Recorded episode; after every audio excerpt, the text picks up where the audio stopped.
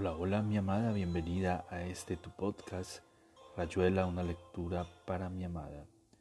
Hoy haremos la lectura final de el libro 62, Modelo para Armar, del gran escritor argentino Julio Cortázar. Espero sea de tu agrado esta lectura. Te amo, te amo, te amo con todo mi ser y todo mi corazón. Mi paredro hubiera podido pasarse la vida así siempre que no le faltaran los cigarrillos. Apenas lo dejaban solo tendía a pensar que en el fondo no había, nunca había otra cosa, que no había nada mejor que estarse toda una noche o toda la vida al pie de un farol mirando los insectos. Vio venir por el andén a la partida de salvamento con Freudy Morte ilesa y contentísima en el medio, abrazando a Polanco, besando a Tel, cambiando de lugar con Calac, que a su vez dejaba sitio a Tel, de manera que a veces Polanco quedaba en el medio, flanqueado por Morte y Tel, y luego era Morte quien quedaba en el centro rodeada por sus salvadores. Bis, bis, bis, bis, decía Morte.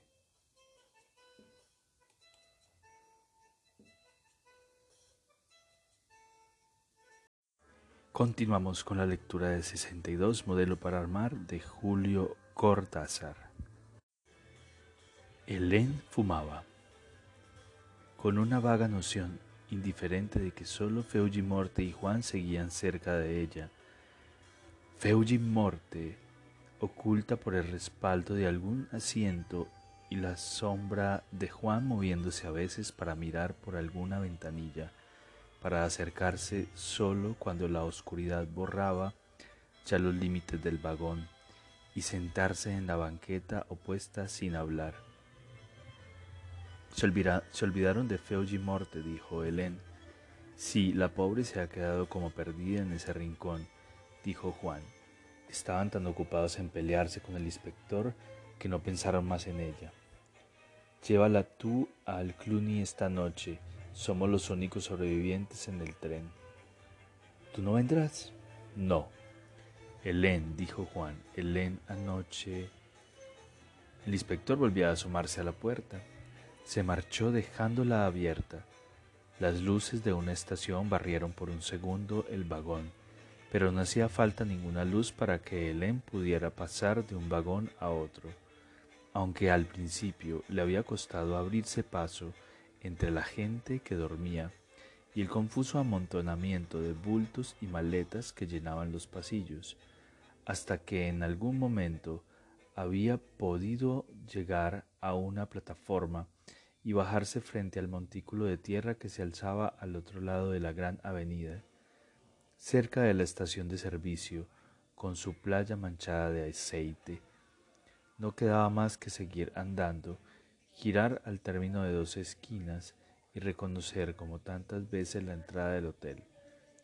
Las verandas de caña del primer piso, los pasillos desiertos que llevaban a las primeras habitaciones vacías, el peso del paquete se había vuelto insoportable, pero ahora Helen sabía que después de esa habitación habría un breve pasillo, un codo, y que allí estaría la puerta que le daba al lugar donde podría entregar el paquete y volverse a la rue de la Clef para dormir hasta el final de la mañana. La puerta cedió con la mera presión de los dedos. Se abrió a la, a la oscuridad. No había esperado. Eso porque el hotel estaba siempre iluminado, pero ya se encendería una luz o alguien diría su nombre. Dio dos pasos, empujando la puerta para cerrarla a su espalda. Hubiera querido apoyar el paquete sobre una mesa o en el suelo porque el cordel le laceraba los dedos. Lo pasó de una mano a otra. Empezó a distinguir vagamente una cama en el fondo de la habitación. Se acercó poco a poco esperando que la llamaran. Oyó su nombre sin que la voz viniera de ningún lugar preciso. Oh sí, como viniendo de muy cerca, pero infranqueablemente como alguien que se despidiera mientras la llamaba, le pareció que tendiendo apenas la mano hubiera podido acariciar el cabello de esa voz, la frente helada de la voz del muchacho muerto. Entonces Juan había tenido razón. La cita era con él. El muchacho muerto la, la llamaba para que todo volviera al orden para que su absurdo hasta luego alcanzara un sentido y Juan despertara desnudo en la cama para recibir el paquete y destruir para siempre la podredumbre que debía llenarlo, que pesaba cada vez más al término de sus dedos contraídos. Aquí estoy, dijo Helen. De la sombra vino Austin, el corto cuchillo de aficionado, el torpe molinete, alguien Quizá una mujer gritó en la cama una sola vez. Helen no llegó a saber de dónde, por quien le entraba ese fuego que se abría en pleno pecho, pero alcanzó a oír el golpe del paquete contra el piso, aunque ya no se oyó a sí misma cayendo sobre algo que se rompía por segunda vez bajo su peso. En la oscuridad, con gestos de autómata, Austin se agachó para limpiar el cuchillo en el borde de la falda de Helen. Alguien volvió a gritar, huyendo por una puerta en el fondo de la habitación, boca arriba. Helen tenía los ojos abiertos. Entonces él había bajado después que un haz de luz amarillenta le mostró el vagón vacío con solamente Morte dormida en su banqueta y era lógico que el único camino a seguir empezara en esa esquina, desde donde había abandonado torpemente la búsqueda para volverse a la Dungays junto a Tel. De las muchas vías que allí se cruzaban bastaba escoger cada una de las primeras calles laterales que llevaba al ángulo desde donde todo se definía inconfundiblemente, torcer a la izquierda para dejar atrás la calle de las galerías, descubrir las verandas del hotel y comprender casi irónicamente que nada habituado y que una vez más recorrería los pasillos y las habitaciones en rumbo fijo a la vez sin vacilar, pasando de una a otra pieza, desembocando en el pasadizo frente al ascensor que subiera incontables pisos y resbalaría por los altos puentes que se descubrían el panorama de la ciudad con el brillo del canal en el norte, hasta volver a sumirse en el hotel y en algún momento salir del ascensor y encontrar una puerta que daría a una habitación con empapelado de flores o de listas, atravesar una tras otra, idéntica pero en la que solo una lámpara mortecina en una mesa de noche alcanzaba a hacer brillar el pestillo de la puerta del fondo, los pies de bronce de una los de una cama, los ojos abiertos de Helen.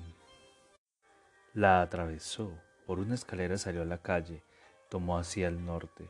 Casi enseguida estuvo frente al canal. La avenida desembocaba directamente sobre el muelle de lajas que limitaban el borde enseguecedor de las aguas, viniendo del que del este bajaba uno de los pontones negros, deslizándose sin ruido, y la silueta de Nicole era claramente visible en la cubierta lisa, Juan se preguntó con una total indiferencia por qué habría subido Nicole a ese pontón, por qué se iba a dejar, por qué se iba hacia el poniente a bordo de un pontón desmantelado.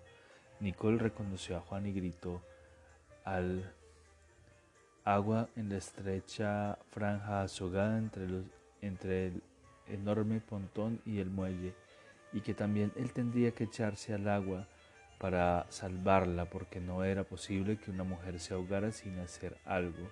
Entonces vio la segunda silueta en el pontón, la figura menuda de Frau Marta acercándose por detrás de a Nicole, tomándola cariñosamente del brazo, hablándole al oído, y aunque desde el muelle era imposible percibir sus palabras, nada podía ser más sencillo que comprender lo que estaba ocurriendo.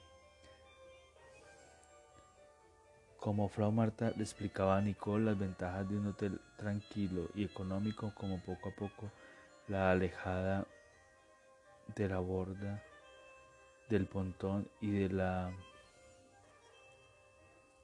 y se la